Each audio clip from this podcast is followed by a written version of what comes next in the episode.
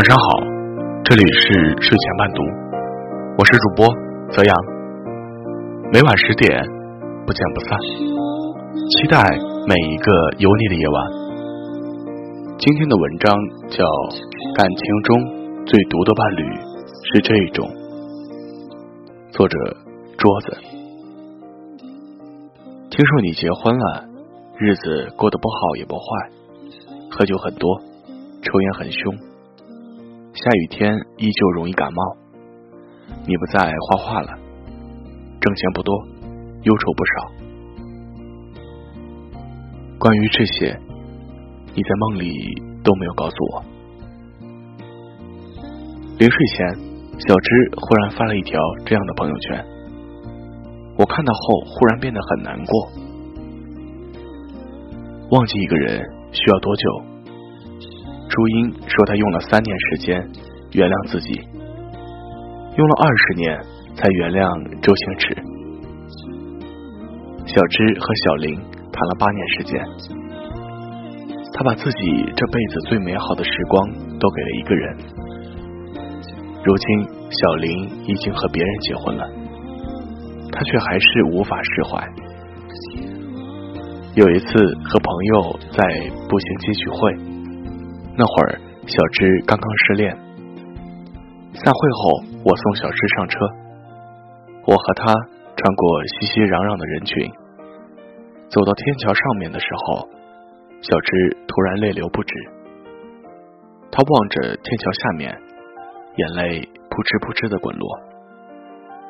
我吓了一跳，问她怎么了。她对我说：“天桥下面的黄星铜像。”是他第一次来长沙时和小林合影的地方。后面他还来了很多次，每次都是小林陪他来。可是现在，唉，故地重游，却也是物是人非了。他们是高考完那个夏天开始谈恋爱的，大学是异地恋。小芝为了他，在大学整整四年没有一个男性朋友。大学毕业后，小林要去国外留学。好吧，小林又等了他几年，最后却得到这样的结局。最渣的是，我后来才知道，小林一直对身边的朋友说他不喜欢小智，将来肯定不会和他结婚。小智只是他空虚寂寞时的一个玩偶而已，他只是把他当一个备胎。而这一切，小芝都不知道，他还蒙在鼓里。这备胎一备就是备了八年。一个女孩这一辈子能有多少个八年？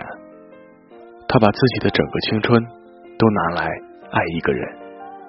要是她知道了真相，该会有多难受？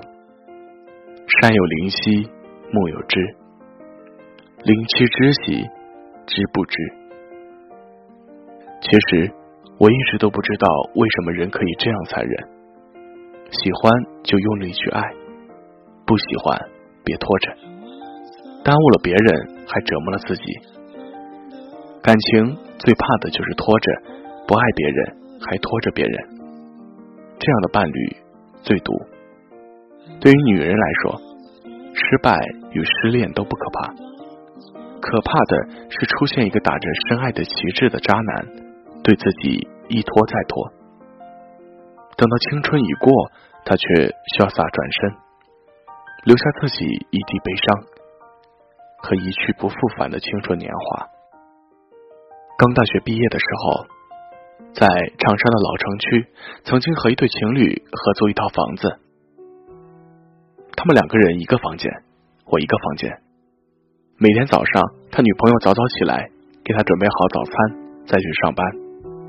下班回来的路上就买好菜给他做饭。那个时候的日子过得很苦，房子是上个世纪的老房子，下雨天还会漏雨，客厅经常有老鼠出没，屋子里非常昏暗，装修老化到不能再老了。因为没钱，我们才会合租，房间都很小，我一个人刚刚好。他们两个人就显得非常拥挤了。放下一张床，就不好再转身了。女孩的工资比他高，节衣缩食，舍不得吃，舍不得穿，为了买个便宜几毛钱一斤的大蒜，还会绕过几个街区去买。我记得他们曾经冷战过一个星期，就因为女孩买了一件一千多块的大衣，而且用的是自己的钱买的。女孩穿着那件衣服真的很好看，可是男孩从头到尾没给她一个好脸色。后来还是女孩妥协了，再也没有买过什么贵重的物品了。爱一个人就是这样，一旦爱上，就卑微到了尘埃里。后来有一次女孩不在，男孩的母亲打电话过来，我刚好和男孩在客厅看电影。他们说的是家乡话，我大部分都能听懂。男孩母亲对他说：“是不是还和那个女孩在一起？他的父亲有精神病，我是坚决不会让这个媳妇过门的。”男孩敷衍着母亲说：“早就没有了，已经没有和他再来往了。”他挂完电话，我就问他：“难道你母亲不同意你们在一起？”他点了点头，说。我们应该不会结婚。我一下子来了脾气，你们都谈了六年了，还他妈你妈不同意，那你就不要拖着人家，早点说清楚啊！人不能太自私了。你是多了一个暖床单的人，可是人家还有自己的将来呀。他的脸色马上就拉了下来。我突然意识到自己可能太唐突了。后来他告诉我，他会处理好，要我不要告诉女孩。那一刻，我忽然很可怜那个女孩，为了一个没有结果的爱情，像飞蛾扑火般的爱的那么执着，她自己却全然不知。后来，我因为公司的事情太多，每天早出晚归，很少见到他们。男孩这件事情到底是怎么处理的，我也不知道。我只知道那个女孩还继续跟我们住了一年多。后来有一次和男孩大吵了一架，搬走了。相遇总是猝不及防，而离别都是蓄谋已久。如果离别早已注定，如果你还挂念着旧情，那就不要拖累着别人。要知道，你的耽误和拖拉，才是对他最大的伤害。一个人的人品怎么样？看他处理感情的态度，就一目了然。有句话说得好，一个人突然联系你了，很正常。他是在找备胎。后来他突然不联系你了，也很正常。要知道，你只是个备胎。再后来，有一天又联系你了，更正常。你是一个好备胎。接着他又不联系你了，依然正常。已经没有比你更好的备胎出现了。曾经也有人这样联系过我，后来第二次联系的时候，我把他的电话拉入了黑名单。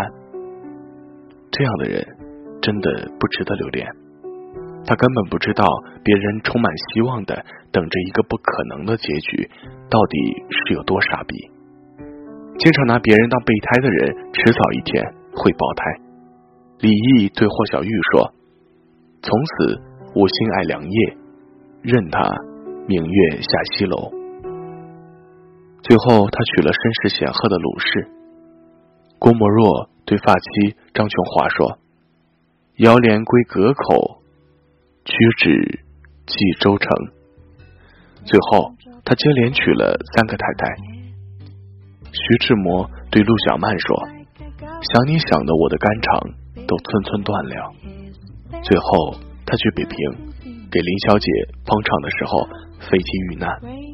曾经那些海誓山盟、矢志不渝的承诺，到最后也许也只是说说而已呀。